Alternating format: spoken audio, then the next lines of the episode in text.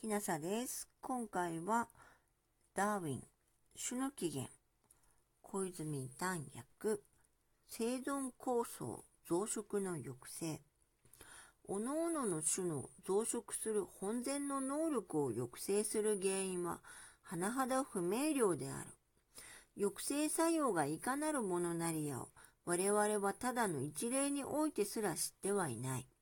他のどんな動物よりも、比較にならぬ程度によく使用している人類に関してすらも、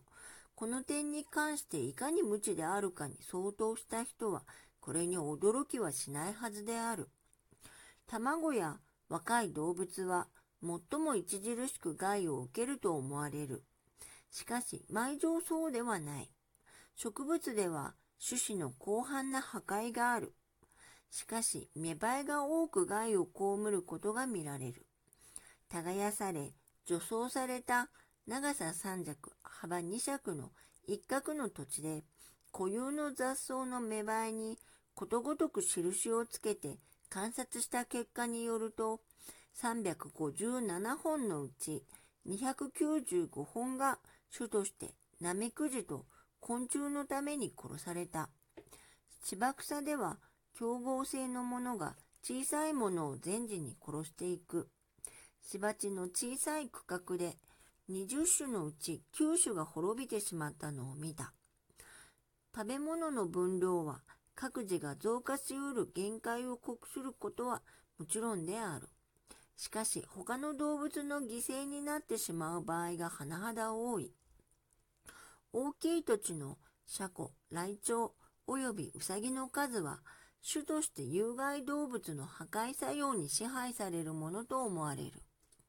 気候は一つの重要な役目を演じている。1854年から5年の陶器が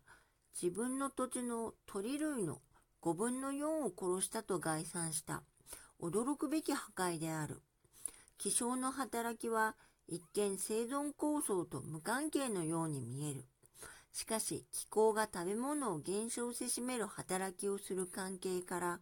同一種類の食べ物によって生存する個体の間に最も激しい構想を生で占めるのである。南方から北方へ温順な土地から乾燥した土地へと旅していくと、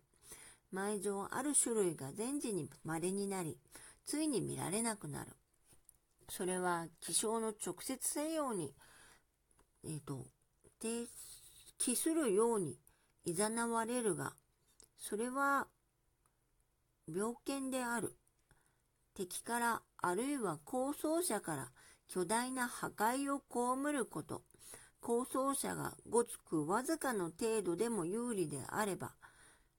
それらは数を増すこと、一方が増せば他方は減少せねばならぬことを忘れてはならない。極地、または鉱山の頂き、砂漠に達すれば生存のための構想の、えっと、対処はほとんど地、水、火、風である。一つの種が高度に公的な環境要約のために小さい地点で過度に増数した場合に、流行病が往々にして発生する。そこでは生存構想には無関係に数の抑制が行われる。しかし、それらの群衆に不平均に利得が与えられているために一種の構想が見られる。今回はここまでです。ラマ、あ、違う。ダーウィン、種の起源、小泉丹薬、生存構想、増殖の抑制でした。もしあなたが聞いていらっしゃるのが夜でしたら、よく眠れますようにおやすみなさい。